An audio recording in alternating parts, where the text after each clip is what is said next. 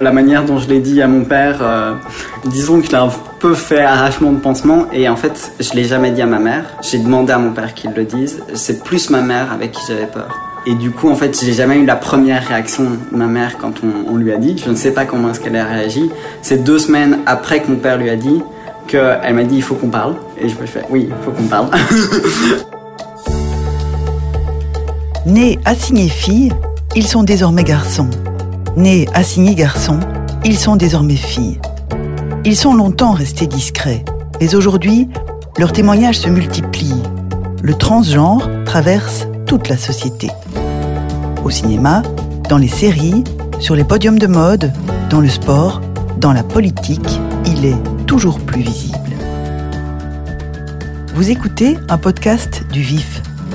Dans cet épisode, Nathaniel raconte son parcours de transition. Il a aujourd'hui 24 ans. Né fille, il vit désormais dans le corps d'un homme trans. Avant de faire son coming out trans, il a longtemps mûri sa décision. Il a dû trouver les mots. Le moment où j'ai eu le mot et j'ai compris que le mot transgenre était vraiment ce qui était exact pour moi. J'avais 14 ans, j'ai accepté que ce mot était pour moi. Je, sais qu'à 12 ans, je l'écrivais déjà, mais j'avais pas envie que ça soit ça.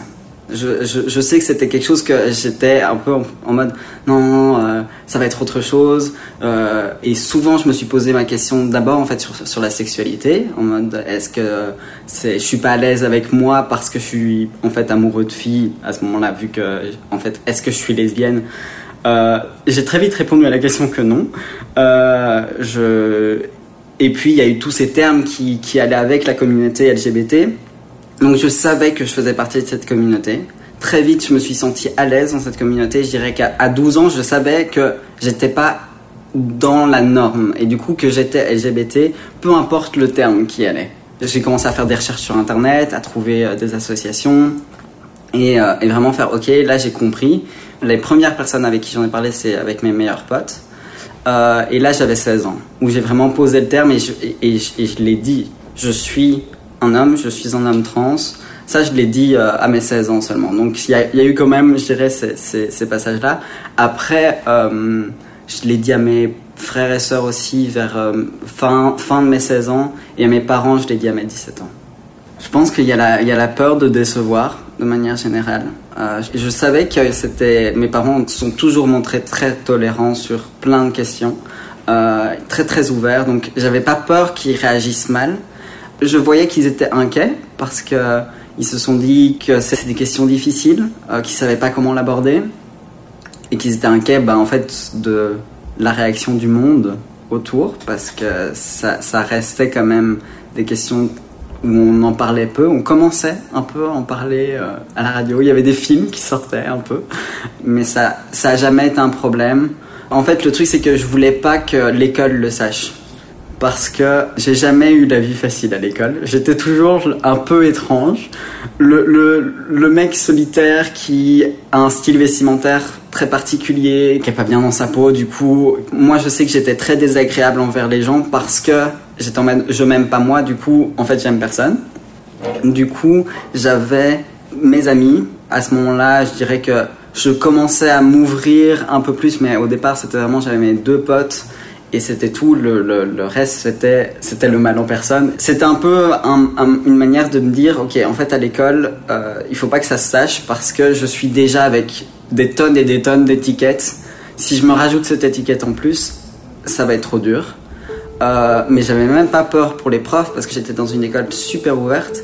Et mon père était prof à l'école. Pendant un moment aussi, il y avait ce truc de, bah en fait, même si je suis à l'aise avec certains titulaires, certains profs, je pouvais pas leur dire parce que bah, ils allaient le dire à mon père et que je voulais que ça soit moi qui le dise à mon père. Même s'il est impossible de savoir précisément combien d'adolescents sont concernés en Belgique, les équipes médicales dédiées aux mineurs reçoivent de plus en plus de demandes.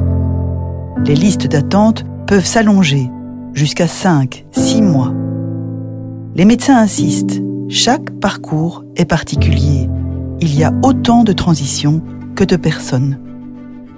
Certains se contentent de changer de prénom et de façon de s'habiller, d'autres prennent des hormones, d'autres encore ont besoin d'une chirurgie. Cela ne modifie pas non plus, ni nécessairement, leur orientation sexuelle.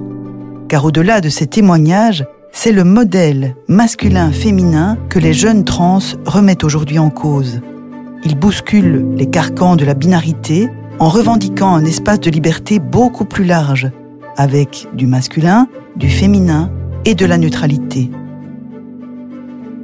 Alain Malcher est pédopsychiatre au CHU de Liège, l'un des deux hôpitaux en Belgique qui accompagnent des enfants et des adolescents trans ou en réflexion sur leur identité. Ce qui fait souffrance, effectivement, euh, c'est pour beaucoup, c'est l'inadéquation de la réponse sociale. Je ne pense pas ça personnellement, mais je, dis, je sais que c'est une position qui est défendue euh, et que donc si on faisait les choses naturellement, on supprimerait la, souffrance beaucoup plus rapidement. Hein. Effectivement, le, terme actuel, euh, en effet, qui est repris dans les classifications psychiatriques, euh, justement, qui sont aussi récusées par, hein, par les, militants, c'est, comme vous avez dit, c'est la dysphorie de genre. Donc c'est un problème d'adéquation entre le, le sexe désigné, c'est-à-dire je suis un garçon, et le sexe ressenti, je me sens fille. Hein. Euh, alors cette question de la souffrance, elle est importante parce que, euh, en effet, il y a quand même la situation sociale, quelle qu'elle soit, mais aussi la situation sociale au sens large, c'est-à-dire il n'y a pas que la société, il y a aussi le, noyau familial, il y a toute la question des, proches. Euh, alors, la, souffrance, elle est dans, d'abord une forme d'incompréhension sur, ce qui se passe hein, par rapport à, cette difficulté où, effectivement on a pu vivre dans un sexe et puis ressentir des choses différentes, avoir ressenti pendant longtemps une inadéquation entre un intérieur sans, sans savoir. malgré le côté médiatique, moi je vois quand même encore beaucoup de jeunes qui me disent je ne savais pas ce que je ressentais. Je, sentais que ça n'allait pas, mais je ne savais pas ce que c'était. Et la médiatisation vient en quelque sorte, c'est vrai, apporter une réponse. Alors la question c'est est-ce que c'est la bonne réponse, évidemment? Et euh, j'ai toujours, je dis toujours qu'il y a autant de, de, démarches trans que de patients, hein. à, tous les niveaux. Il n'y a, pas deux histoires les mêmes. C'est pour ça qu'on prend du temps. Je vois des jeunes, effectivement, qui ne, ne veulent absolument pas entrer dans, dans, cette démarche de transformation, par exemple.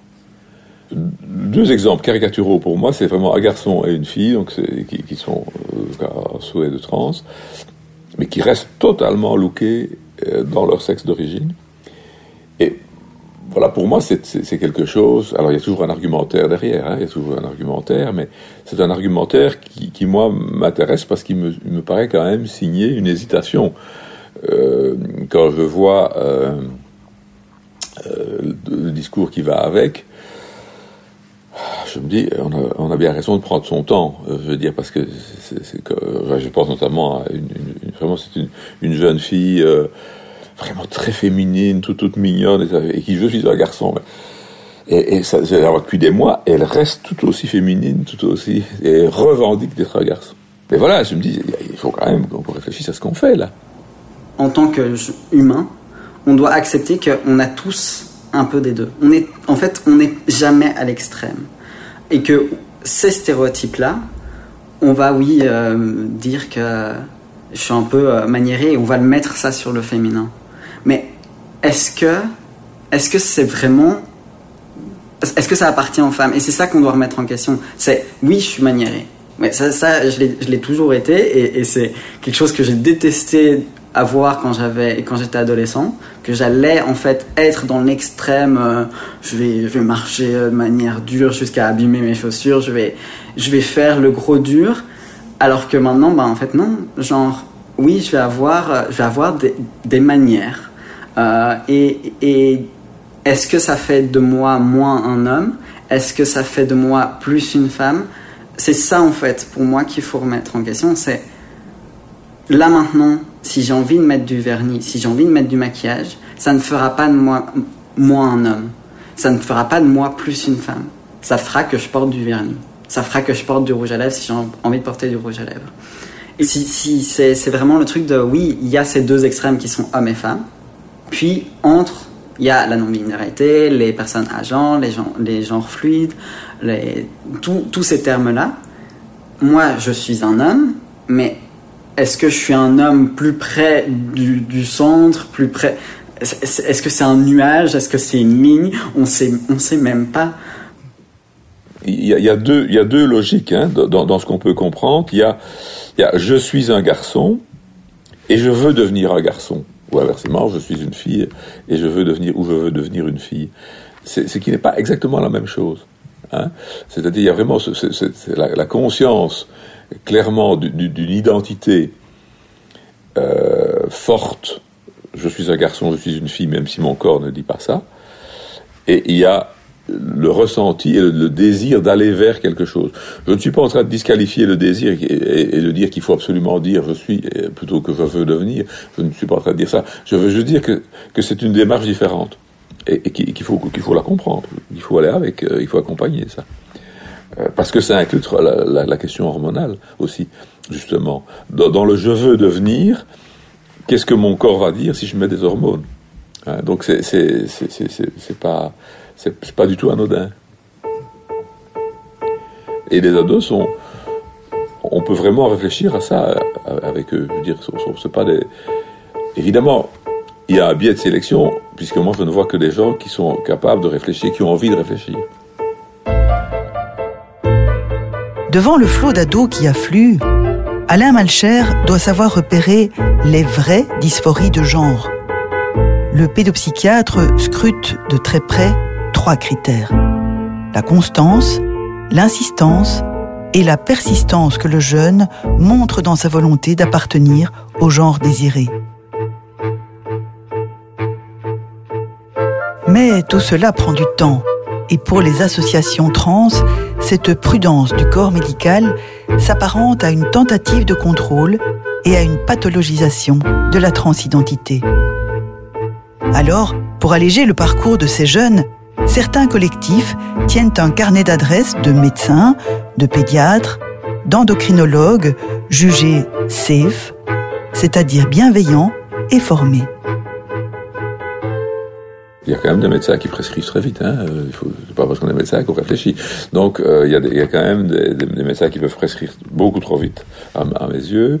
Il y a des associations évidemment qui, peuvent encourager à, foncer, etc. Internet, n'en parlons pas. C'est pas vraiment pas très compliqué d'avoir toutes les hormones qu'on veut. Donc toute cette frange là vous échappe complètement. Et donc, si j'ose dire, je n'ai rien à en dire. C'est-à-dire, je ne les connais pas. Moi, je ne connais que des gens qui sont d'accord de réfléchir à ce qu'ils font. Et ça me parle bien, évidemment, faut-il le dire. Mais donc, euh, ça, c'est vraiment important. Et ça, permet alors, je reviens à mon histoire de 16-18, ça me, ça, me permet alors facilement, lorsqu'on arrive à, dans ce chemin-là, de faire le papier pour l'état civil. Parce que là, il faut que le psy intervienne. Donc, de 12 à 16, besoin de rien, uniquement les parents. De 16 à 18, il faut l'accord d'un pédopsie, pas sur la pertinence de la démarche, mais uniquement sur les capacités du jeune, à savoir ce qu'il fait. Donc je dois attester des, les, capacités de raisonnement, de discernement suffisant pour que le jeune, euh, on puisse prendre en compte la demande du jeune. Donc j'atteste l'enveloppe, pas le contenu. Je ne dis pas oui, oui, il est trans. Je dis, dans, sa démarche, il sait ce qu'il fait, il est conscient. J'étais suivi par euh, des psys, mais des psychologues. Euh, j'ai un suivi euh, avec un endocrinologue. J'ai réussi à très vite rentrer via l'associatif qui a pu vraiment me dire quels étaient les bons médecins, les bons psys qui pouvaient vraiment m'aider dans ma transition. Après, mes, autres médecins qui m'ont suivi, par exemple mon médecin généraliste, ben oui, il était en mode ok, d'accord je le note sur le papier. Euh, au niveau médical, j'ai eu énormément de chance, mais de manière générale, même, euh, même euh, familiale, j'ai eu des, parents et même des grands-parents qui, étaient, qui sont adorables et qui, qui m'ont vraiment accepté et qui, qui m'ont suivi dans, dans, ma transition et qui m'ont soutenu. et ça, c'est pas la chance de toute les personnes trans, malheureusement. Je pense que j'ai fait les opérations que je voulais, je, suis à l'aise avec euh, les hormones et je continue à prendre le traitement, euh, qui est un traitement entre guillemets à vie.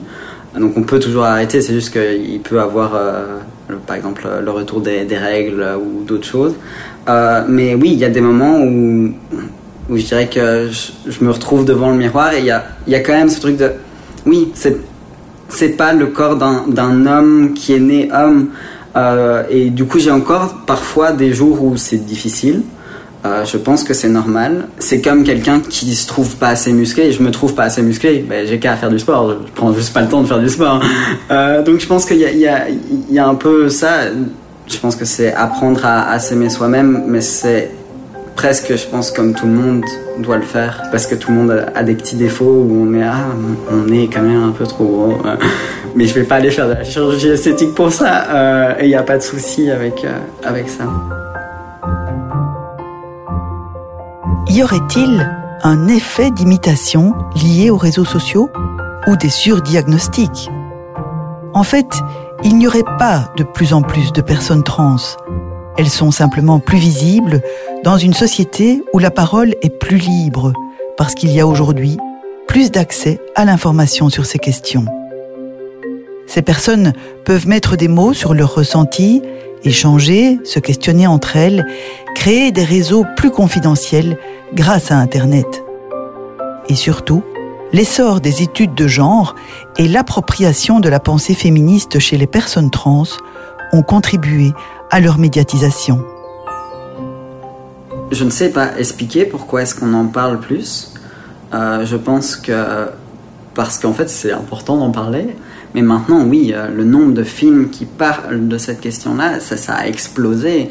Moi, le fait d'avoir vu ce film m'a fait un peu Eureka.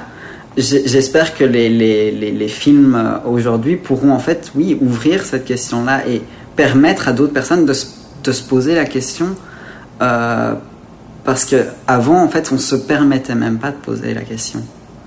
Et, je pense que c'est ça qui a changé. Je pense qu'aujourd'hui on se permet de se poser des questions euh, et que ça soit par la lutte euh, féministe par la lutte LGBT de manière générale où en fait on, on, a fait là maintenant il est temps de se poser des questions beaucoup plus sur le genre et sur la transidentité euh, les transidentités. Oui, il y a, clairement euh, eu ce, moment-là. Après, qu'est-ce qu'il ce qu'il explique Je ne sais pas. Mais par contre, c'est très bien. c'est vraiment bien. Il y, a, y, a, une parole qui se libère, ça c'est sûr. Je crois que ça fait partie du grand mouvement euh, de libération de la parole. Hein. Voilà, toutes les choses peuvent beaucoup plus se dire qu'avant. Donc cette porte-là, je pense qu'elle est sociologiquement ouverte. On passe d'une société qui était hétéronormée, c'est-à-dire où la loi était à l'extérieur de soi, la religion, l'État, à une société autonome, où chacun revendique quelque chose, avec les excès que ça peut avoir, mais aussi les qualités que ça peut avoir. Donc chacun est quelque part libre de ses choix personnels. L'autonomie, donc, doit être absolue. Et donc, de ce point de vue du mouvement vers l'autonomie, eh bien, euh, je crois qu'il y a, euh, pour moi, la, transidentité, c'est la, partie la, plus extrême de l'autonomie, c'est-à-dire la loi naturelle qui est la loi biologique. Qu'est-ce que qu'est-ce qu'est mon corps Cette loi naturelle, elle est, elle se trompe. Donc je décide moi que la loi naturelle biologique s'est trompée avec moi. Je ne suis pas ce que vous voyez. Dans son service, Alain Malcher suit quelques enfants et surtout des adolescents. Pour lui, l'augmentation de ces consultations reflète une hausse de l'écoute parentale. Ces jeunes arrivent également après une génération de militants, une génération qui a fait le sale boulot et qui s'en est pris plein la figure. Les experts sont en tout cas unanimes. L'adolescence est une étape clé un test pour affirmer son identité de genre. Les sentiments éprouvés face à la puberté ne sont pas les seuls éléments. Comment le jeune vit-il sa transition sociale, son nouveau prénom, son apparence? Sa dysphorie est-elle transitoire? Persiste-t-elle? Quand il est vu tôt, l'adolescent peut recevoir des bloqueurs d'hormones. Ces bloqueurs permettent d'acheter du temps d'éviter que le corps se développe à la puberté dans le sens non souhaité et de limiter le nombre d'interventions chirurgicales plus tard.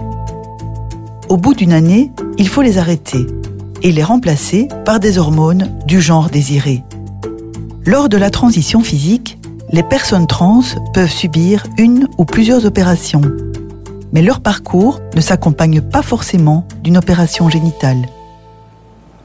À la puberté, il y a eu ce truc de, en fait, non, ton corps a choisi pour toi.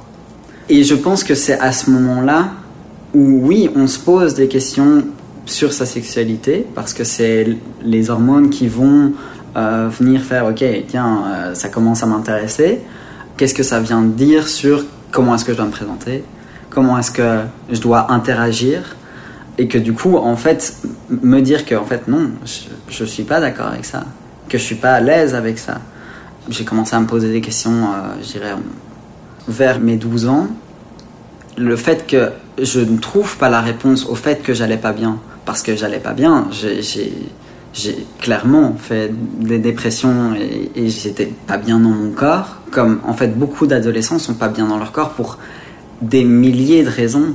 Du coup, en fait, c'est le moment où en fait on se pose des questions de pourquoi est-ce qu'on va pas bien? Est-ce que c'est un mal-être qui va s'arrêter quand euh, quand je serai adulte, ou est-ce que ça c'est un mal-être qui va durer toute ma vie?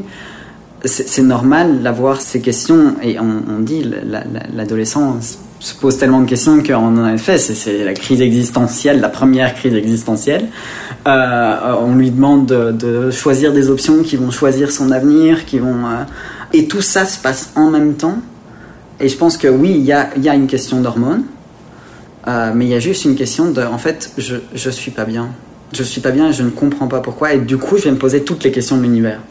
Je vais me poser les questions sur ma sexualité, sur mon genre, sur, sur mon futur, sur, sur mes amis, sur mon style vestimentaire, le nombre d'adolescents qui changent de style vestimentaire du jour au lendemain. Parce que oui, c'est le truc de, en fait, là maintenant, j'ai quelque chose qui est différent. Parce que, en fait, c'est, la volonté d'être unique et différent à la fois. L'enfer, l'adolescence, l'enfer. mais, mais, du coup, je pense que c'est surtout ça. C'est juste que c'est un, un moment où on remet tout en question. Euh, on, remet l'autorité de nos parents en question. On, remet, on remet ce qu'on apprend à l'école en question. Et du coup, ben oui, pourquoi pas, pourquoi pas ce qu'on nous a dit depuis la naissance de en fait, t'es une fille ou t'es un garçon, ben oui, même ça, on peut le remettre en question. Quand on n'est pas dans l'environnement où justement on, est autorisé à se poser des questions, ben, on attendra de trouver le bon environnement et ça arrive parfois tard. Et, c'est magnifique de, trouver des, personnes adultes, même à 60 ans, qui se découvrent quelque chose chez eux, que ça soit une question de genre, de sexualité, de, hobby, mais qu'ils le trouvent à 60 ans. Ben, pourquoi est-ce qu'ils l'ont pas trouvé plus tôt Et est-ce qu'ils auraient pu être heureux plus tôt Donc je pense que oui, c'est en fait normal de se poser les questions à ce moment-là. D'abord, il y a deux sortes de traitements l'hormonothérapie telle que nous la pratiquons et justement telle qu'il faut la pratiquer, c'est en deux temps. C'est d'abord le blocage des hormones euh, d'origine, avant, pendant une petite année, un peu moins, neuf mois, un an, et avant de stimuler les hormones de destination. Une, chose extrêmement importante à savoir, et ça c'est, on le dit bien évidemment, ma collègue le dit bien, c'est que le, blocage est un blocage réversible, alors que la stimulation, on passe dans une phase irréversible. Donc ça, ce n'est pas un détail. Hein. Donc, c'est-à-dire, tant qu'on bloque, si on arrête, ça revient.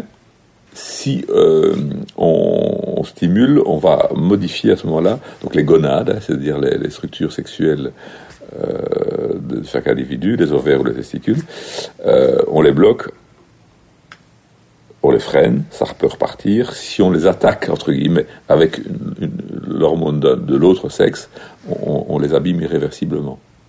Donc, à ce moment-là, il y a une étape qui est franchie.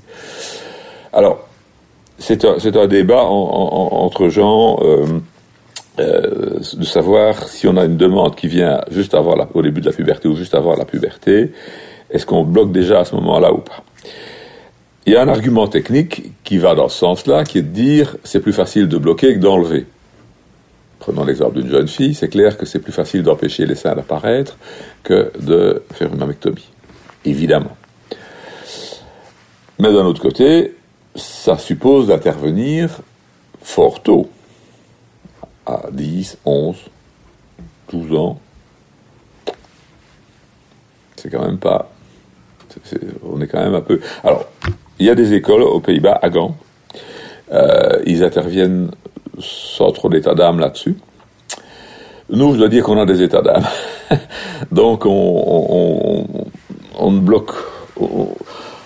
Peut-être fait une fois ou l'autre, mais euh, ou en tout cas, c'est vraiment alors des jeunes qui sont venus, qu'on a eu le temps de, voir, euh, avec, je pense notamment une situation où, il y avait vraiment une, puberté tardive, ça tombait bien. Euh, de, là, d'un garçon qui voulait devenir fille, et donc là, on a vraiment,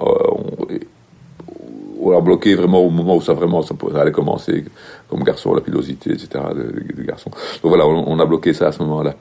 Euh, mais euh, a priori, on, on, est pour freiner quand même quand on est vraiment déjà un petit peu au milieu du chemin quand même. Euh. donc ça, ce n'est pas un critère pour nous, voilà. mais ça se discute, hein, je, je, suis conscient que c'est un débat. Donc d'un point de vue biologique, c'est mieux d'un point de vue éthique, une fois qu'on a, on a, on a lancé et que les choses sont claires et qu'on a déjà un an d'observation avec euh, euh, et, on se fixe quand même plus ou moins 16, on se fixe 16 ans quand même pour lancer vraiment l'hormonothérapie, les deux d'ailleurs. Mais c'est vrai que dans, dans, dans les, les, situations qui nous paraissent évidentes et déjà bien suivies, on peut commencer avant 16 ans l'hormone de bloc, les hormones de blocage, on le fait les hormones de destination, il me semble qu'on ne, le fait pas avant 16 ans. C'est-à-dire que ça, modifie vraiment alors le, statut gonadique, hein, donc sexuel, de, donc la, qualité des cellules sexuelles d'origine. On n'est plus garçon ou on n'est plus fille vraiment à ce moment-là. La détransition, si jamais, puisque ça, ça arrive quand même, euh, ne sera pas dans de bonnes conditions si, je suis un garçon, que je veux devenir fille, que je prends des hormones de fille pendant un temps, puis que je me dis, bah, finalement, non, je suis un garçon, je ne reviendrai pas le garçon que j'étais avant. Alors, avec une question, donc, euh, éthique, qui est chaque fois balayée. Ça, c'est à dire que c'est quelque chose que, que, je voudrais arriver à, à, mieux élaborer quand même, mais ça reste quand même fort balayé. Euh, c'est la question de, la conservation des, cellules sexuelles, qu'on pose chaque fois aussi. Est-ce qu'on garde les ovules? Est-ce qu'on congèle les ovules? Est-ce qu'on congèle les spermatozoïdes? Ah bah oui, ça que ça se pose. Je, reviens mon exemple, je dis à Sophie, j'ai mes cellules euh, spermatozoïdes congelées. Je suis une fille, mais je ne peux pas avoir d'enfant. Hein. On n'en est pas encore greffé des utérus. Il y en a sûrement qui y arriveront, mais enfin on n'y est pas. Qu'est-ce que je fais? J'ai envie d'enfant. Je suis une fille, donc je ne suis pas homosexuel, donc je vais me mettre avec un garçon. Ah, c'est une grande revendication. C'est le refus évidemment de dire je suis homosexuel. Je suis hétérosexuel puisque je suis une fille. D'accord? Donc, euh, mais le, garçon, par définition, il a, il a, il a des, des spermatozoïdes aussi, donc je se retrouve avec deux lots de spermatozoïdes. Comment est-ce qu'on va faire pour avoir des enfants? Alors, ça va ouvrir la porte à des questions de GPA. Donc, problématique, qu'est-ce que c'est la GPA hein? Bon. euh, Vous voyez ce que je veux dire? Alors, on peut imaginer une GPA avec mes spermatozoïdes et, ou les spermatozoïdes de, mon conjoint. Donc, on aura deux demi-frères ou demi-sœurs avec les mêmes. enfin, vous voyez, je veux dire, c'est une porte qui s'ouvre et euh, il y a un inconnu là derrière quand même. Mais c'est la réalité on est confronté à ces questions-là quand même. Euh, il y a des papas qui, portent leur enfant et, je trouve ça très très chouette qu'on ait cette diversité-là et cette, possibilité-là. Mais moi, ça n'a jamais été dans mes plans. Après, euh, j'ai pensé très tard hein, au fait que oui, potentiellement, je pourrais être parent. Euh, je pense que je suis encore assez jeune pour me poser ce genre de questions. Pendant toute mon adolescence, c'était même pas le truc de, bah, en fait, un jour, je, je sais même pas si je serai adulte un jour. J'étais tellement dans ce, point-là qu'il n'y avait même pas la question du futur. Il y avait la question de du jour le jour. On va voir si je survis aujourd'hui. Euh, et, euh, et, et, du coup, me dire tiens, est-ce que je veux, je veux donner la vie ou, ou éduquer quelqu'un ou avoir quelqu'un, créer une famille? Je l'ai pensé très très tard. Quand, quand j'ai commencé à vraiment être dans une relation qui était stable ou, et me dire en fait tiens, potentiellement avec telle personne, ça pourrait être chouette. Le fait qu'on ait la possibilité en Belgique euh, de le faire, c'est extraordinaire parce que, parce que oui, c'est important de donner la possibilité d'être parent à toutes les personnes qui veulent être parents. Un jour, oui, peut-être. Et ça sera avec plaisir.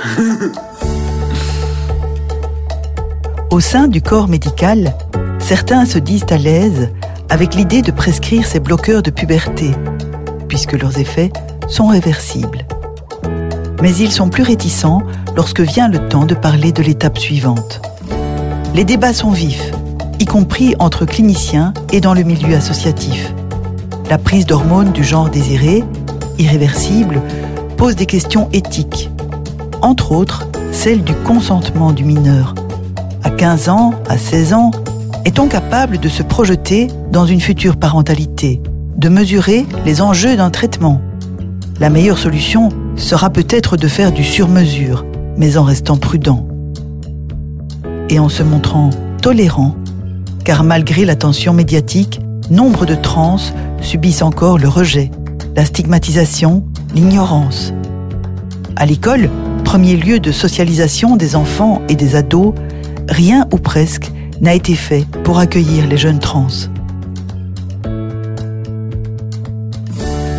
Vous venez d'écouter un podcast du VIF, écrit par Soraya Gali, réalisé par Pierre-Étienne Bonnet, avec l'aide d'Églantine Nissen. Découvrez l'ensemble de notre dossier sur levif.be et dans notre magazine. Les podcasts du VIF sont disponibles sur toutes les plateformes. Merci de nous avoir écoutés.